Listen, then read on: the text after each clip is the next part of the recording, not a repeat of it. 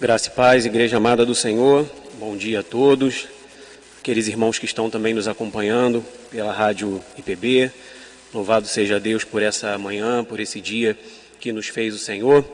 Louvamos a Ele pela oportunidade que Ele tem né, nos dado, que Ele nos dá nesse dia, mais uma vez estarmos na Sua casa, podemos ouvir a Sua voz através da palavra, podemos estudar a Bíblia Sagrada nesses dias que são dias difíceis. É, nós temos visto as, as más notícias e nós temos esse privilégio de estar na casa do Senhor, temos esse privilégio de adorar ao nosso Deus, de ouvir a Sua voz, estudar a Sua palavra, é algo que tem que ser realmente muito valorizado. Então, nós louvamos a Deus por isso, por essa manhã, por esse dia lindo que Ele nos fez, esse domingo, dia do Senhor, podermos estar de volta em Sua casa para mais uma escola bíblica dominical. E Nessa aula número 4, obrigado. Nessa aula de número 4, nós vamos tratar de um tema que é, é tido, é colocado como um dos temas mais polêmicos, um dos temas mais difíceis de serem tratados, que é falar a questão do livre-arbítrio. O tema dessa, dessa aula, né, na aula número 4, se você estiver com a sua, com a sua revista aí, o título é Deus não brinca com fantoches. Afinal, temos livre-arbítrio? Então é uma pergunta que traz aí uma série de, de indagações, uma série de questões, de dúvidas, de debates ao longo do tempo, ao longo da história, mas que nós vamos ver, como sempre, aprendendo ou reaprendendo ou reafirmando aquilo que nós já conhecemos dentro da, da Bíblia Sagrada à luz da palavra de Deus. O texto básico é de Efésios capítulo 2, a partir do versículo 1. Vamos então à leitura do nosso texto básico, de Efésios capítulo 2, do versículo 1 até o versículo 12. Efésios capítulo 2, do versículo 1 até o versículo 12. A palavra nos diz assim: Ele vos deu vida estando vós mortos nos vossos delitos e pecados, nos quais andastes outrora, segundo o curso desse mundo, segundo o príncipe da potestade do ar, do espírito que agora atua nos filhos da desobediência, entre os quais também todos nós andamos outrora, segundo as inclinações da nossa carne, fazendo a vontade da carne e dos pensamentos, e éramos por natureza filhos da ira, como também os demais. Versículo 4: Mas Deus, sendo rico em misericórdia, por causa do grande amor com que nos amou, estando nós mortos em nossos delitos, nos deu vida juntamente com Cristo. Pela graça sois salvos. E juntamente com Ele nos ressuscitou e nos fez assentar nos lugares celestiais em Cristo Jesus, para mostrar nos séculos vindouros a suprema riqueza de Sua graça em bondade para conosco em Cristo Jesus, porque pela graça sois salvos mediante a fé. E isto não vem de vós, é dom de Deus, não de obras para que ninguém se glorie, pois somos feitura dele, criados em Cristo Jesus para boas obras, as quais Deus de antemão preparou para que andássemos nelas. Portanto, lembrai-vos de que outrora vós gentios na carne chamados incircuncisão por aqueles que se intitulam circuncisos na carne por mãos humanas, naquele tempo estáveis sem Cristo, separados da comunidade de Israel e estranho às alianças da promessa, não tendo esperança e sem Deus no mundo. Esse é o texto que nos mostra a condição humana, é o nosso texto básico dessa lição de número 4 que fala do pecado e da salvação pela graça do Senhor. Vamos mais uma vez, então, orar ao Senhor, vamos mais uma vez juntos falar com o nosso Deus, pedir a Ele que ilumine o nosso entendimento, nos dê sabedoria para compreender a Sua palavra. Senhor soberano, Deus santo, Deus vivo e poderoso, louvamos ao Senhor. Te damos graças, ó Deus, nesse momento em que mais uma vez falamos com o Senhor, Pai te agradecendo pela oportunidade de estar em tua casa, louvando ao teu nome, Deus, porque o Senhor nos permite estar aqui fomos chamados, atraídos pelo Teu Espírito Santo e aqui estamos para ouvir a Tua voz, ouvir a Tua palavra, aprender com o Senhor.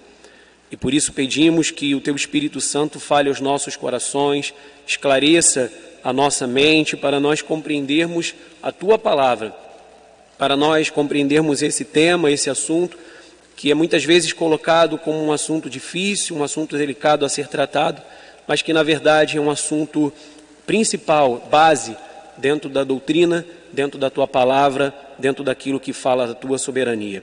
Então fala com a tua igreja, fala aos nossos corações nessa manhã, é o que nós pedimos ao Senhor, no nome de Jesus, para a tua glória. Amém. Nós vamos começar a falar dessa, desse tema, desse assunto importante sobre o livre-arbítrio. E na introdução eu gostaria de fazer um, um breve comentário aqui a princípio, porque a introdução aqui da nossa aula na revista fala a respeito da questão da liberdade. Ele cita a Declaração Universal dos Direitos Humanos, ele cita a Constituição do nosso país, que tratam da liberdade, que falam da liberdade, que reforçam a importância e o valor que a liberdade humana tem, tratando o homem como um ser que tem capacidade, que é dotado de capacidade, de condições de fazer sim escolhas, de tomar sim as suas decisões. Quando nós falamos na questão do livre-arbítrio, quando nós usamos esse, esse termo e que muitos defendem né, é, ferrenhamente que o homem tem o livre-arbítrio, que ele escolhe Deus, que ele escolhe aceitar ou rejeitar a Jesus, nós começamos a, a, a ver que esse tema teologicamente falando, não está na Bíblia. Se você for procurar na Bíblia, se você entrar na Bíblia online, colocar lá na busca, você não vai encontrar esse termo livre-arbítrio. Esse termo vem exatamente dessa dificuldade, ou ele nasce exatamente dessa dificuldade que o homem tem em compreender até que ponto vai a liberdade humana e a soberania de Deus. E como essas duas coisas vão caminhar juntos. Tanto que na, no terceiro parágrafo aí da, da introdução, tem uma, um trecho muito interessante que o autor coloca assim: como, contudo, como se relaciona a preciosa liberdade humana com a incapacidade humana para fazer o bem e a soberania divina sobre nossas ações? Estudamos em nossas duas lições anteriores. Seríamos fantoches do mal ou de Deus? Então, o livre-arbítrio ou a questão polêmica, né, a questão que gera debates, que gera dúvidas, que gera questionamentos quando se fala de livre-arbítrio é exatamente nesse ponto. Como se concilia né, a liberdade humana, que ele coloca aqui como a preciosa liberdade humana, com a incapacidade humana para fazer o bem e a soberania divina sobre as nossas ações. Essas coisas caminham juntas, elas, elas existem, elas acontecem de maneira que o homem não deixa de ser livre, ele não deixa de ser responsável pelos seus atos, pelas suas escolhas, pelas suas atitudes, mas também Deus não deixa de ser soberano em exercer o seu controle, a sua autoridade, o seu domínio. Na verdade, essas coisas vão caminhar juntas. Uma coisa não anula a outra e nós vamos ver isso no decorrer desse estudo. Então, a, a parte, a, o primeiro ponto logo abaixo aí da introdução, a, o subtítulo aqui na letra A, fala da liberdade racional. Fala que o Criador, que o Senhor nos fez como seres racionais capazes de tomar nossas próprias decisões de acordo com a nossa própria vontade. Então, como alguns às vezes vão questionar, com aqueles que creem na predestinação, na eleição, vão dizer, ah, então significa que o homem é um fantoche, significa que o homem ele é manipulado por Deus, como se Deus fosse alguém que está movimentando ali as suas marionetes, e não é dessa forma, porque a palavra vai dizer que Deus fez, o Criador fez o homem e colocou nele capacidade de tomar suas decisões de acordo com a sua vontade. Né? Esse é um elemento daquela imagem de Deus a qual nós fomos criados. Deus coloca o homem no jardim e ele dá uma ordem, ele dá uma direção ao homem. Então, o homem tem a responsabilidade de obedecer a Deus. O homem tem a responsabilidade de seguir aquilo que Deus determinou. Nessa manhã, nós fomos, de alguma forma, chamados pelo Espírito Santo de Deus para estar na igreja, para estar aqui estudando a palavra, mas nenhum de nós foi obrigado no sentido de que você poderia acordar de manhã e falar: Não, eu não vou para a igreja, não vou, não vou hoje, eu, eu não vou agora, ou eu estou cansado, ou eu perdi a hora, enfim. Temos essa liberdade. Isso não nos foi tirado. Falar da, da soberania de Deus, falar da eleição, falar da predestinação, né, da soberania do Senhor, não tira do homem essa capacidade, não tira do homem essa decisão. O ponto principal é que, voltando aí agora ao que o texto de Efésios fala, ao nosso texto básico, é que logo no versículo 1 aí do capítulo 2, nós vemos Paulo escrevendo aos Efésios dizer que o Senhor nos deu vida quando nós estávamos mortos em delitos e pecados. Então o ponto é até onde nós temos essa liberdade, visto que a nossa condição natural é de mortos em delitos e pecados. Todos os homens, a partir do primeiro casal que falhou, que caiu, até o último, até uma, um bebezinho que está nascendo nesse instante. Todos nascem nessa condição, todo homem está nessa condição de morto em delitos e pecados. Aí no versículo 2 ele diz: No qual andaste outrora. E veja se isso não é uma realidade para nós hoje. Segundo o curso deste mundo, segundo o príncipe da potestade do ar, é muito mais fácil as pessoas seguirem o curso deste mundo, seguirem o ritmo desse mundo, seguirem o caminho que o mundo oferece do que seguir a Cristo. Mesmo aqueles que já conheceram o Evangelho, você vê às vezes a dificuldade na nossa própria vida para nós continuarmos caminhando na fé, e quantos que nós conhecemos que um dia caminharam e que hoje estão fracos, que hoje não têm forças para caminhar, que um dia estão bem, no outro não. Então, em nós não há essa capacidade sem Deus. Nós temos uma certa autonomia, sim, nós temos uma certa liberdade, sim, mas até um certo ponto, porque a nossa condição natural é morto em delitos e pecados. E a palavra vai usar outros termos, como a, a, que estão afastados de Deus, estranhos. A Bíblia vai usar termos como escravos. Então, essa é a condição do homem sem a intervenção de Deus, sem o socorro de Deus, sem que o Espírito Santo venha para nos convencer do pecado, da justiça, do juízo. É muito mais fácil seguir o curso do mundo e, como ele continua dizendo, segundo o príncipe da potestade do ar, do espírito que agora atua nos filhos da desobediência. E nesse ponto aqui é interessante porque ele mostra que a partir do momento que alguém é salvo, que alguém é alcançado pelo espírito, Agora essa natureza ela pode ser dominada, ela pode ser controlada, porque nós passamos a ser filhos da obediência e não da desobediência, ainda que a nossa carne tente nos levar para o caminho que é contrário à vontade de Deus. E aí ele vai dizer no versículo 3: entre os quais também todos nós andamos outrora. E note que quem está falando isso aqui é o apóstolo Paulo, ele se incluía. Entre esses, lembre-se que ele foi um perseguidor não foi Paulo que aceitou Jesus, como a tradição diz. Nós não vemos a Bíblia relatar que Paulo ia caminho, que na, na, na ocasião, então, Saulo ia caminho de Damasco e que ele teve aquele encontro com o Senhor, ele teve aquele momento e Jesus fez um apelo se ele queria aceitá-lo ou não. Não foi isso que aconteceu. Deus ali estabeleceu a sua vontade e o seu propósito. E assim toda a história da Bíblia Sagrada. É a vontade de Deus que prevalece, mas a liberdade do homem continua, de alguma forma, sendo exercida também.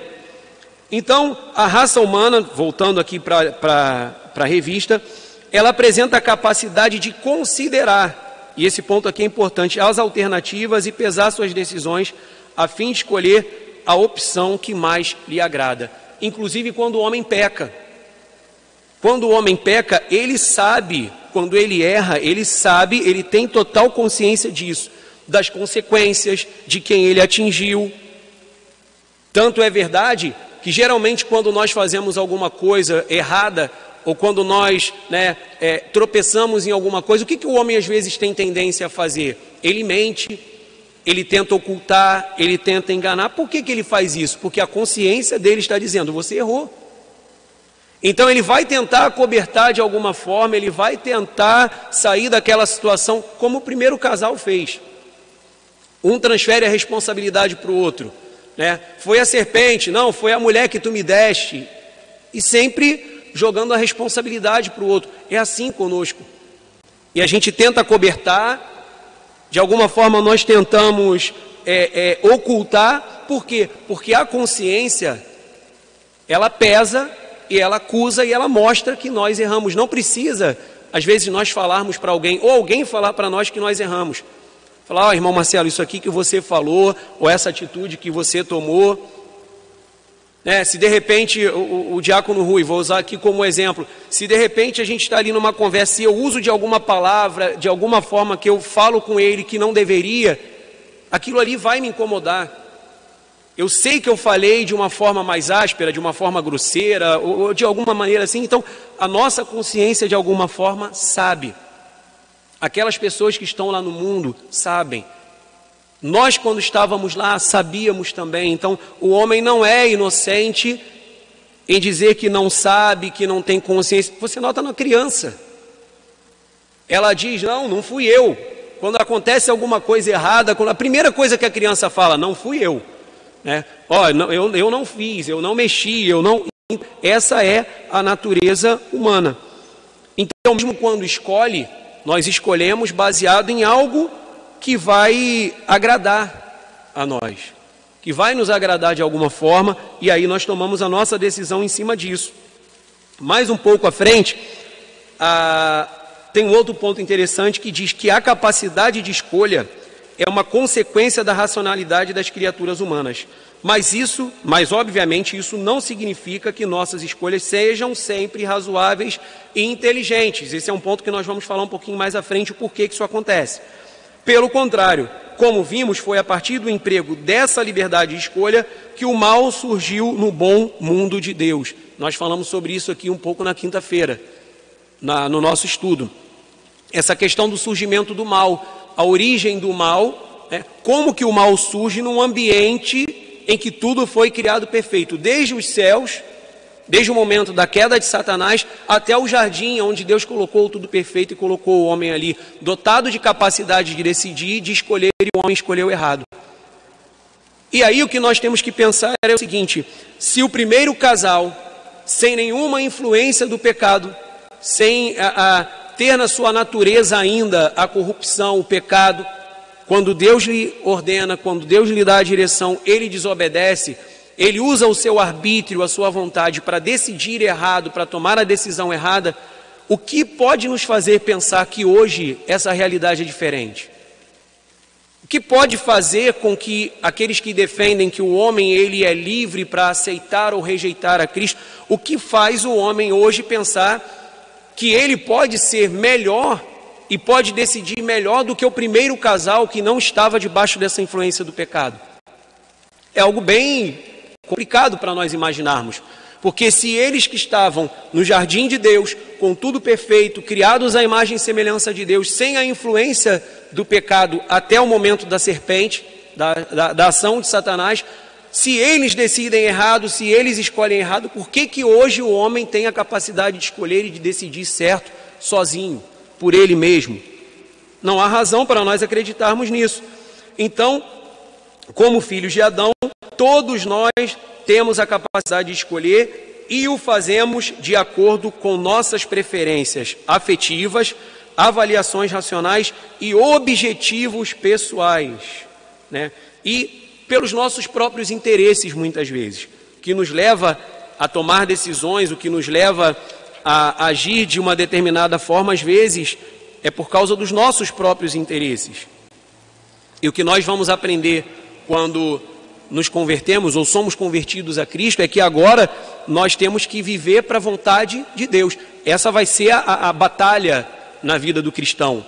Fazer morrer a sua natureza para então viver segundo a vontade de Deus. Né? tomar a sua cruz e seguir, mortificar a sua carne. É isso que a Bíblia fala. Que nós temos que fazer isso para que a nossa natureza humana não fale mais alto do que o Espírito Santo que habita em nós. Então, essa batalha vai ser travada todos os dias, para nós conseguirmos caminhar na obediência. Mas aí, voltando aqui no versículo, ah, no versículo 4, aí de Efésios capítulo 2, saindo da revista, eu, vou tentar fazer aqui essa parte na revista, outra parte voltando para o texto básico, porque o texto básico ele é muito rico. É, no versículo 4 aí de Efésios 2, primeiro Paulo coloca esse quadro complicado da situação humana, ele primeiro né, coloca, pinta essa, essa realidade de morte, de escravidão, de afastamento de Deus, mas aí chega no versículo 4, que é o Evangelho. Quando chega no versículo 4, ele mostra o Evangelho, ele mostra a graça, ele mostra o favor de Deus que nos alcançou.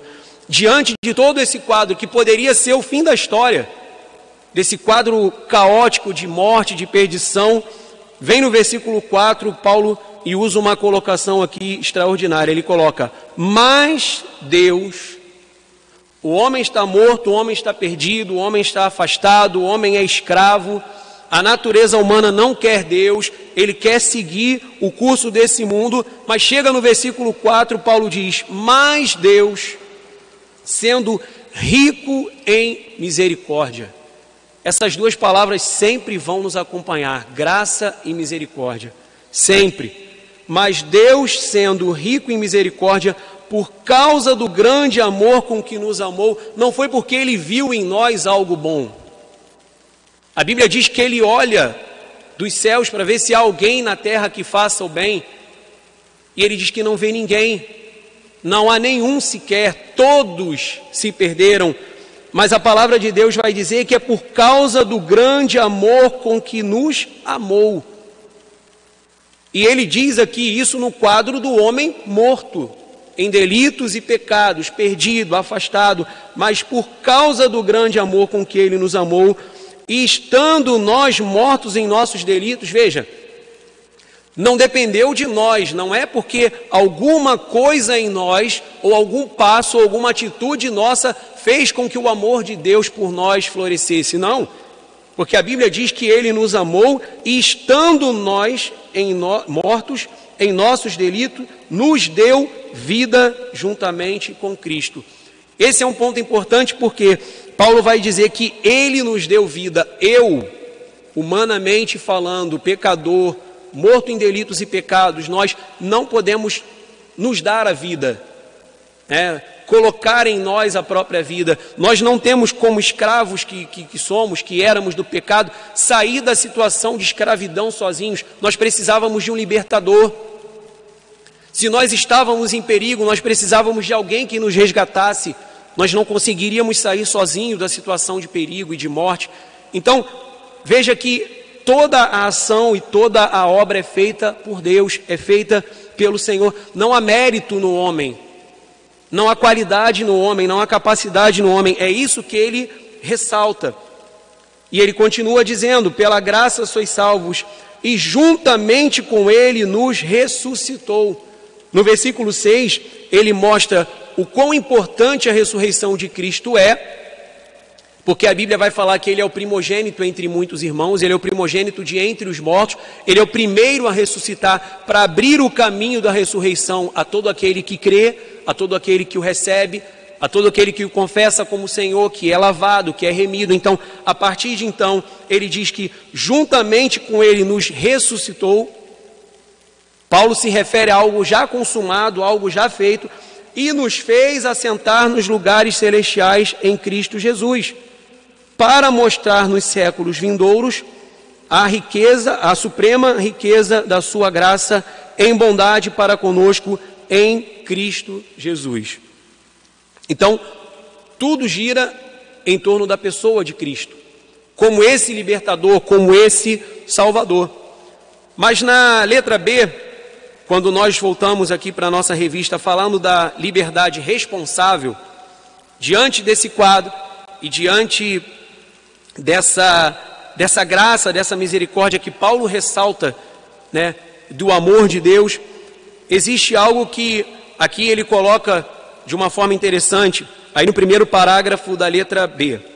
Ele diz assim: grande parte da crise moral de nossa sociedade se deve à tentativa de negar a capacidade humana de escolha pessoal. Então, isso aí é uma situação complicada. Você não pode dizer que o homem não tem decisão, que o homem não tem escolha, que o homem não tem o arbítrio. Ele tem. O que ele não tem é esse arbítrio livre. Eu vou explicar um pouquinho mais à frente o que, que isso quer dizer. Então, a, o dogma da antropologia humanista de que somos meramente produto de nosso meio social tem transferido a responsabilidade dos atos individuais para a cultura, a história e a família, tornando a todos vítimas da sociedade. Mas um pouco à frente ele diz: é evidente que nós sofremos influência do meio em que vivemos, conforme assimilamos valores e costumes socialmente sedimentados. Então, aqui para nós compreendermos o que, que, ele está dizendo, e hoje é um discurso que nós vemos muito. Né? Ah, não, a pessoa erra, a pessoa tomou uma atitude errada, a pessoa cometeu algo, porque ela é uma vítima da sociedade, ela é uma vítima do meio. Ela foi prejudicada pelo ambiente, pelo meio onde ela está. É claro que até certo ponto isso interfere. Um meio mais corrompido, mais a, a, maligno, vamos dizer assim, vai interferir mais, talvez, no comportamento, em atitude daquela pessoa. Mas por si só, isso não pode ser uma desculpa para o pecado, para o erro. E aí nós voltamos a essa questão de colocar a responsabilidade no outro. Não, eu fiz porque eu sou uma vítima da sociedade. Eu fiz porque eu acabei é, sendo levado pelo meio aonde eu estou. E quando nós vamos ver que a história nos mostra o contrário. Porque desde o princípio, o meio, vamos colocar assim, foi o jardim de Deus, colocado e criado perfeito. Através da ação de Satanás e da escolha errada do homem e do pecado do homem foi que isso começou a ser danificado. E de lá para cá, nós estamos vindo numa crescente. De lá para cá, nós temos visto que o pecado está cada vez mais né, a, a, ganhando espaço, cada vez mais danificando a sociedade, a moral, corrompendo mentes, corações, enfim, corrompendo a sã doutrina e tantas outras coisas. Então, é, essa, esse discurso ou essa colocação de que a, as pessoas são uma vítima da sociedade, isso não se aplica. Só para trazer aqui um exemplo rápido, você provavelmente conhece Pessoas que foram, de repente, criadas, que nasceram num lar, às vezes não bem estruturado, com pais que não tiveram um, um, uma. que não deram, na verdade, uma educação, uma criação da forma mais correta, não ensinaram valores cristãos, princípios, mas que aquela criança vai crescer, vai se tornar um adolescente, um adulto de caráter, uma pessoa que às vezes vai ser dentro daquela família ímpia o único temente a Deus. Então, essa realidade não se aplica. Não se pode dizer que ela é uma vítima da sociedade, porque a pessoa de repente não teve naquela estrutura familiar a condição que precisava, mas pela graça, pela misericórdia de Deus, foi conduzida, teve boas escolhas, né, boas atitudes, se tornou uma pessoa de bem, de caráter, uma pessoa temente a Deus, enfim. Então, essa realidade aqui, ou esse discurso, nós vemos aqui que ele não, que ele não se aplica. Né? Então, dizer que nós somos um produto do nosso meio social vai acabar transferindo a responsabilidade para a cultura, para a história, a família, enfim. Então, eu apenas sou um reflexo do ambiente onde eu estou. Não. A palavra vai dizer que nós devemos ser o que? Sal e luz. E isso não é num lugar perfeito, isso é no mundo caído no meio de uma sociedade corrompida, no meio de pessoas que não, não, não prezam por valores, não temem a Deus. É nesse contexto, é nesse ambiente, nessa realidade, que nós temos que ser sal e luz, que nós temos que ser a diferença, que nós temos que fazer a diferença pelo Deus que habita em nós, pelo Senhor que habita em nós. A letra C vai falar da liberdade condicionada, e é aqui que nós vamos começar a compreender essa questão da soberania de Deus.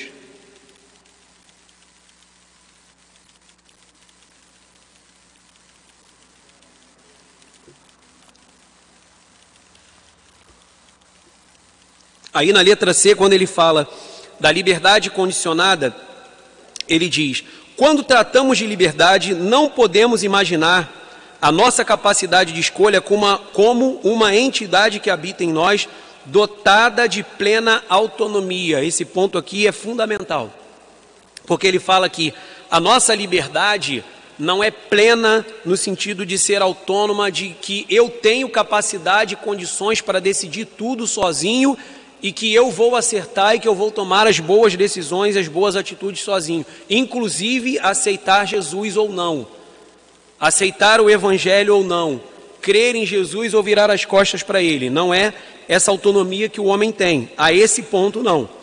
Isso seria negligenciar o conceito de que escolhemos de acordo com nossas preferências afetivas, avaliações racionais e objetivos pessoais. Muitas pessoas falam do livre-arbítrio nesse sentido mas a verdade é que nossa liberdade de escolha é sempre exercida por nós como um resultado de nossa personalidade, constituída de nossas inclinações e história pessoal, incluídas aí todas as influências culturais e circunstâncias existenciais, ainda que nem sempre da maneira mais consciente.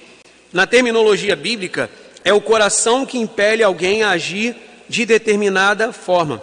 O coração que é a sede da, da personalidade. E talvez você vai ouvir aí fora as pessoas dizerem assim: siga o seu coração. Você de repente já ouviu isso. Eu preciso tomar uma decisão, eu estou numa situação assim, assim, o que, que eu faço? Aí de repente vem aquele conselho maravilhoso, né? Siga o seu coração, ouça a voz do seu coração. Será que isso é um bom conselho mesmo? Será que dá certo essa, essa situação aí para nós como cristãos? Deixa eu mostrar o que a palavra de Deus diz lá em Jeremias capítulo 17. Vou deixar marcado aqui Efésios, no capítulo 2, que nós vamos voltar a esse texto. Mas esse texto aqui de Jeremias é fundamental para nós. Em Jeremias, no capítulo 17, ah, no versículo no versículo 9, Jeremias 17, versículo 9, Vamos ver se é uma boa ideia confiar no coração, ouvir a voz do coração, como a gente escuta no popular as pessoas dizerem. Jeremias 17, versículo 9 diz assim: Enganoso é o coração, mais do que todas as coisas, e desesperadamente corrupto. Quem o conhecerá? Então, pedir conselho ao próprio coração, ouvir a voz do coração, seguir a voz do coração pode não ser uma boa ideia. Porque a Bíblia diz que o coração é enganoso mais do que todas as coisas e desesperadamente corrupto. Quando nós olhamos essa palavra aqui, corrupto, ela tem, ela, ela tem um significado pesado. Né? O sentido dessa palavra é pesado, é algo que está em decomposição. A palavra corrupção significa isso.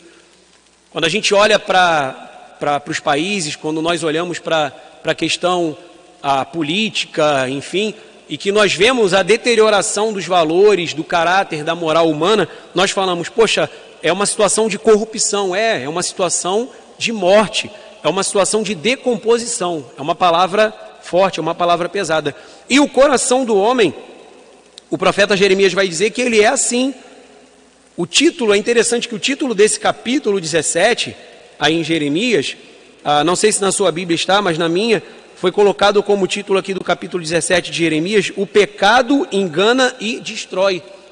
Na verdade, o coração, ele vai acabar fazendo isso, ele vai enganar e vai destruir. É por isso que lá em Ezequiel, a palavra de Deus vai dizer que ele é quem arranca o coração de pedra e coloca um novo coração, um coração de carne. E que ele faz com que nós venhamos andar nos seus estatutos, nos seus juízos, porque se não fosse por ele, nós não andaríamos.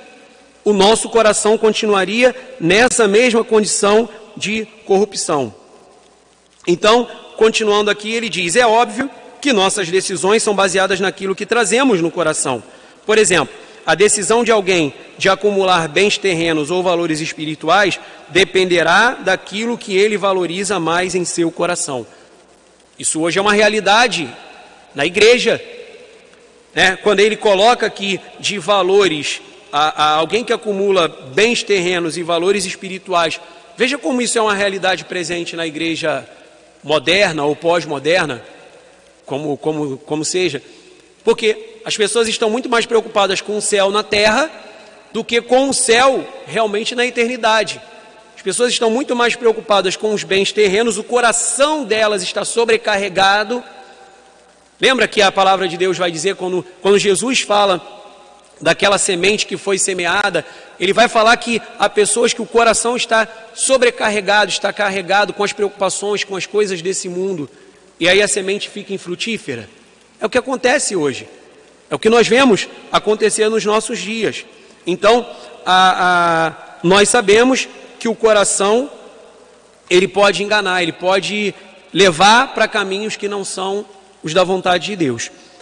Aí agora na página 13, continuando aí ainda nessa na letra C, ele diz assim: se nossas escolhas fossem completamente independentes de qualquer causa interna ou externa a nós, elas seriam apenas fruto do acaso, decisões aleatórias sobre as quais não teríamos domínio algum.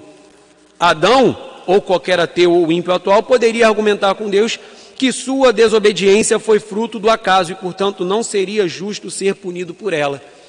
Isso aqui significa que o homem ele é responsável, sim. As decisões não são é, é, autônomas, não são tomadas aleatoriamente. Sempre vai haver uma motivação, sempre vai haver algo no coração, uma influência, seja interna ou seja externa, que vai nos levar a isso. Senão, não seria, né, a, a, não haveria a necessidade de uma punição, porque o homem não teria responsabilidade. Evidentemente, isso seria um absurdo, porque nossas escolhas são livremente feitas por nós, como pessoas racionais, de acordo com o nosso coração.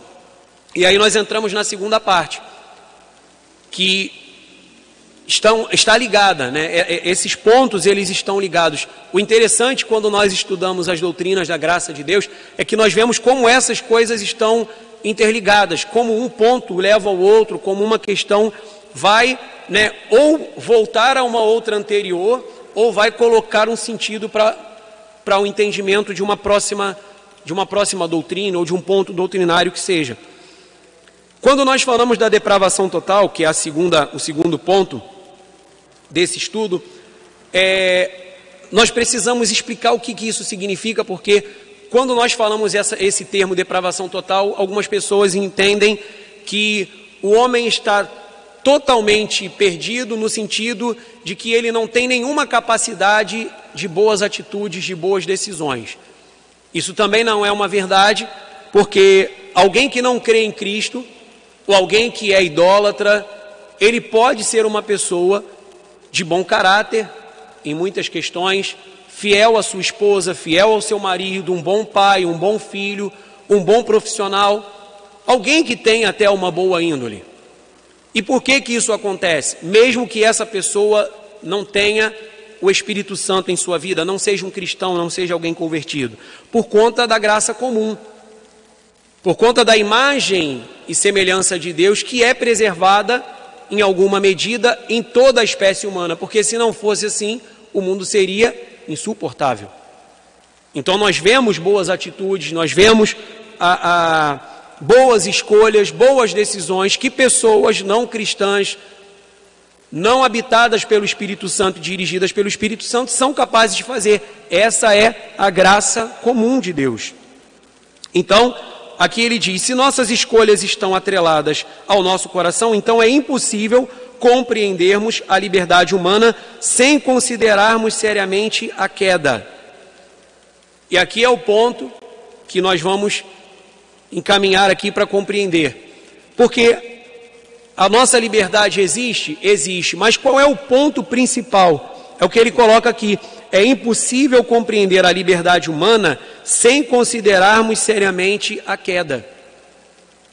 O nosso arbítrio, a nossa vontade, não é mais livre a partir do momento que a nossa natureza é escrava do pecado, que a nossa carne tende para o pecado. Então, esse arbítrio, essa vontade existe, mas livre completamente, autônoma para decidir, ela não é, porque ela está manchada, ela está prejudicada, deteriorada por causa do pecado. O estado atual da humanidade é tão grave que a Escritura o descreve, eu falei isso no início. em termos de morte, escravidão e cegueira. O pecador está tão corrompido que não tem a mínima condição para se afastar de seu pecado e se mover na direção de Deus. Esse aqui é o ponto principal, é esse o ponto aonde a soberania de Deus, a eleição, a predestinação, vai ser tratado nas aulas à frente, vai colocar. Por quê? O pecador está tão corrompido que ele não tem condições de se afastar do seu pecado e de se mover na direção de Deus. Olhe a história da Bíblia Sagrada. Veja se você consegue encontrar um homem ou mulher que seja que foi para Deus que buscou a Deus por, inicia por iniciativa própria. O primeiro casal caiu. Caim matou seu irmão. Abraão, o pai da fé, era de uma família idólatra. Ele era o pai da fé, mas ele foi chamado por Deus. A Bíblia vai dizer que Abraão creu, mas isso lhe foi imputado para a justiça. Não foi algo que nasceu do coração dele do nada.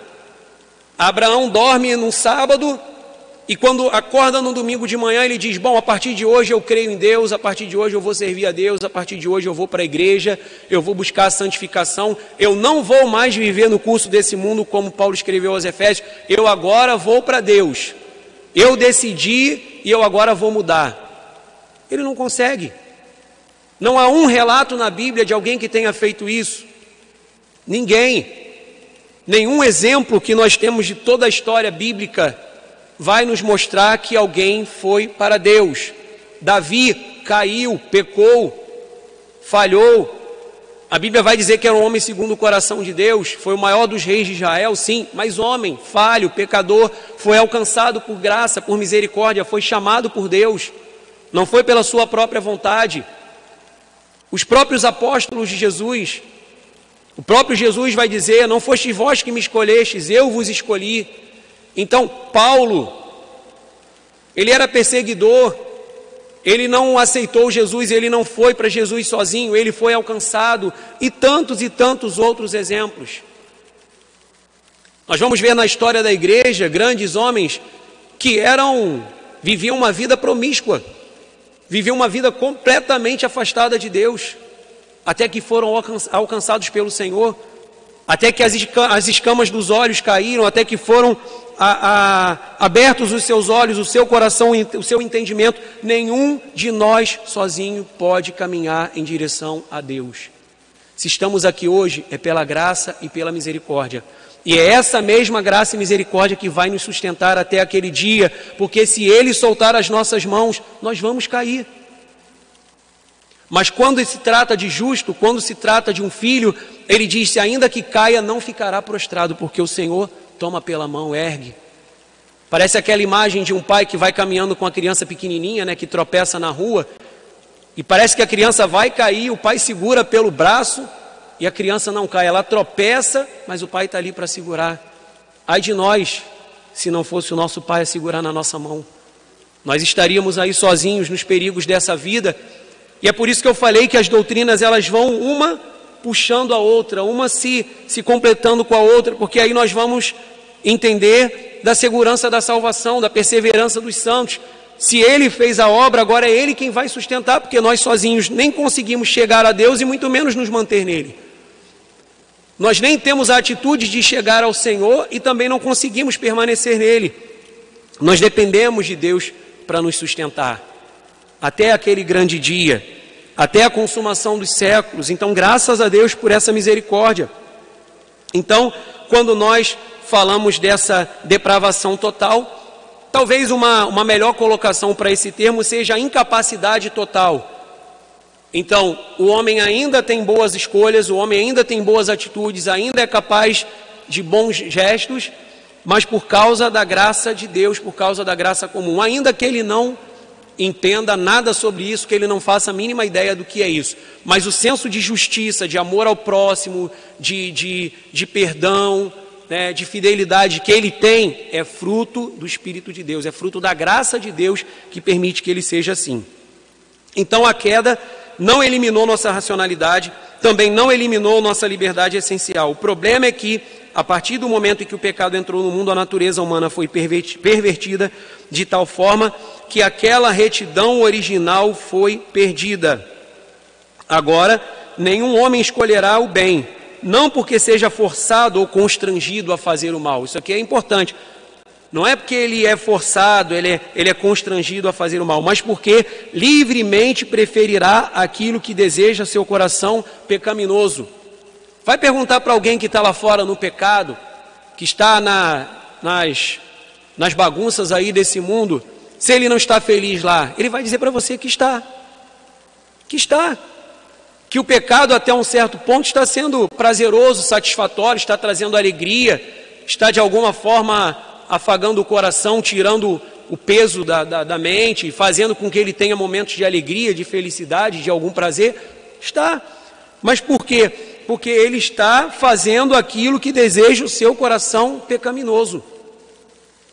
E a Bíblia vai ter momentos que vai falar que o Senhor, em algum tempo, ele entrega aos homens a sua própria corrupção, a sua própria natureza. É por isso que nós vemos a sociedade cada vez mais corrompida. Deus vem salvando a sua igreja, ele vem separando o seu povo desse mundo, mas você vê que o mundo ele vai caminhando, mergulhando no pecado cada vez mais. E quando você diz, olha, isso é pecado, isso está errado, você não, não, não vai encontrar felicidade, prazer nessa vida, você vai falar isso para uma pessoa que tem muito dinheiro, que anda nos melhores carros, que frequenta os melhores restaurantes, os melhores lugares. Pessoa vai dizer: Ué, você acha que eu não sou feliz? Olha o que eu tenho, olha como é que eu vivo, olha os lugares que eu frequento. A pessoa se considera feliz, porque ela está vivendo livremente por causa do seu coração, né, preferindo aquilo que deseja o seu coração pecaminoso. Então, essa depravação total mostra, ou essa incapacidade total mostra que as nossas disposições estão manchadas em alguma medida. E ao corromper o nosso coração, o pecado também corrompeu os nossos julgamentos, decisões e escolhas. Por isso que o, o arbítrio não é livre. A verdadeira liberdade, ela só vai existir para aqueles que pela fé em Cristo recebem um novo coração capaz de obedecer a palavra de Deus. Agora, eu quero falar uma coisa para você que está aqui, para você que está nos ouvindo, nos assistindo, você que conhece a palavra, você que tem o Espírito Santo de Deus. Que coisa maravilhosa é quando hoje, pela graça e pela misericórdia de Cristo, nós conseguimos dizer não a um pecado que lá no passado tentava nos escravizar.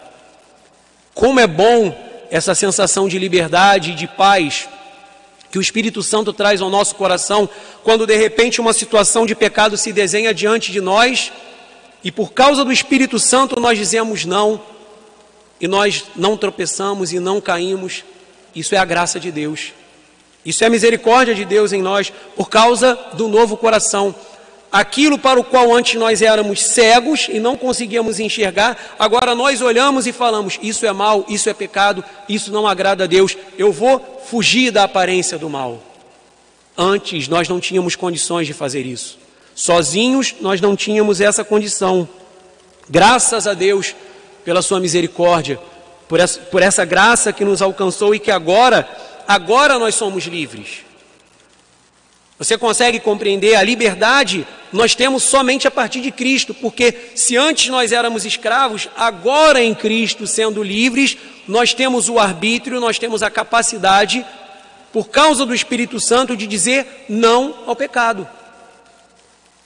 Ainda existe a influência do pecado, ainda existe a batalha, ainda existe a luta, o pecado tenta contra as nossas vidas todos os dias.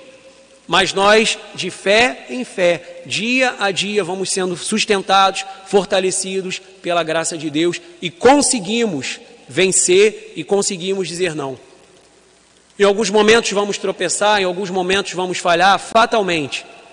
Não tem como, isso vai ser uma realidade, mas dia após dia nós vamos nos tornando mais robustos, mais fortalecidos pelo Senhor nessa batalha contra o pecado e agora determinadas artimanhas do inimigo que lá atrás, de repente, nós seríamos uma presa fácil, hoje nós conseguimos, sustentados pelo Senhor, nos manter de pé. Então, essa é a maravilha da graça e da misericórdia de Deus, que mesmo nesse mundo, agora a Bíblia vai dizer que nós não somos mais escravos, mas que nós estamos cativos ao Senhor. E, e é interessante isso, porque ser cativo a Cristo significa liberdade, que muita gente lá fora diz que tem. Então nós somos realmente livres quando nós estamos cativos ao Senhor, quando nós estamos em obediência ao Senhor, como nós estamos presos a essa graça, a essa misericórdia. Aí é que nós realmente somos livres. Não quando nós temos um arbítrio manchado, maculado, prejudicado pelo pecado, que nos leva sempre a decisões erradas. Então, sendo assim, o nosso arbítrio ele não é livre, ele não pode ser. E aí, voltando a Efésios, e nós vamos concluir aqui em Efésios, aí no versículo 8. Paulo vai continuar dizendo: Porque pela graça sois salvos mediante a fé. E isto não vem de vós, é dom de Deus. Aqui há um debate sobre se Paulo estava se referindo à graça, se Paulo estava se referindo à fé, quando ele diz isto não vem de vós. Eu prefiro compreender aqui que Paulo estava falando do conjunto, a graça e a fé, né, que andam juntas, que caminham juntas, não vem de nós, é um dom de Deus. O que, é um dom? É uma dádiva, é um presente, é um milagre que Deus nos deu, não de obras para que ninguém se glorie. Não é a minha vontade, não é o meu livre-arbítrio, não é o meu querer, não é porque eu consegui jejuar 40 dias, não é porque eu subi um monte de joelho, não é por causa disso. Ele diz que não é de obras para que ninguém se glorie, porque se for eu a fazer e você, se for pelos nossos méritos, a glória não vai ser de Deus, a glória vai ser para nós. Mas a glória é de Deus, a glória é para Deus. Que homens caídos, pecadores, que homens que antes eram transgressores, que seguiam o curso desse mundo, agora recebem o dom, a dádiva e o presente de serem feitos filhos de Deus, não de obras para que ninguém se glorie. E ele diz no versículo 10: Pois somos feitura dele, criados em Cristo Jesus para as boas obras.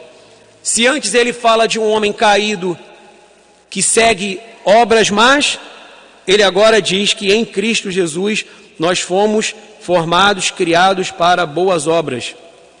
E ele diz mais: as quais Deus de antemão preparou para que andássemos nelas. É um erro imaginar que a história está se desenrolando de acordo com as decisões humanas, com a vontade humana e que a soberania de Deus não está nisso. Ele preparou tudo, o plano de salvação é de Deus. O povo pertence a ele, a obra pertence a ele. Versículo 10: Portanto, lembrai-vos de que outrora vós, gentios na carne, chamado incircuncisão por aqueles que se intitulam circuncisos na carne por mãos humanas, naquele tempo estáveis sem Cristo, separados da comunidade de Israel. Essa comunidade de Israel aqui, o Israel de Deus hoje, né, a igreja, tanto judeus como gentios que têm Jesus Cristo como seu Senhor e como seu Salvador, ele diz: Olha, lembrai-vos de que outrora, né, nós estávamos sem Cristo, separados da igreja, separados do povo de Deus. E nós não fomos reconciliados pela nossa própria vontade, pelo nosso próprio arbítrio, pelo nosso próprio querer. Foi Ele quem nos reconciliou. E mais, a palavra vai dizer que Ele nos deu o ministério da reconciliação. Nós temos que levar esse evangelho, essa mensagem, dizer ao mundo, aqueles que estão lá fora, escravos, mas se achando livres, que eles precisam ser reconciliados com Deus. Que aquilo que foi perdido lá no Éden, que aquilo que foi perdido lá no princípio, pode ser restabelecido, pode ser restaurado na pessoa de Jesus Cristo e no sacrifício que ele fez por nós. Então, no versículo 12, ele termina dizendo: Naquele tempo estáveis sem Cristo, separados da comunidade de Israel e estranhos às alianças da promessa não tendo esperança e sem Deus no mundo. Essa era a condição do homem sem Deus. Essa seria, continuaria sendo a condição do homem se Jesus Cristo não viesse. Mas pela graça, pela misericórdia de Deus, quando ele diz lá no versículo 10, no versículo 4, mas Deus, sendo rico em misericórdia, por causa do grande amor com que nos amou, esse dia chegou. E esse dia se manifestou nessa terra quando Jesus Cristo veio ao mundo, quando ele cumpriu tudo aquilo que deveria cumprir quando ele foi à cruz por nós.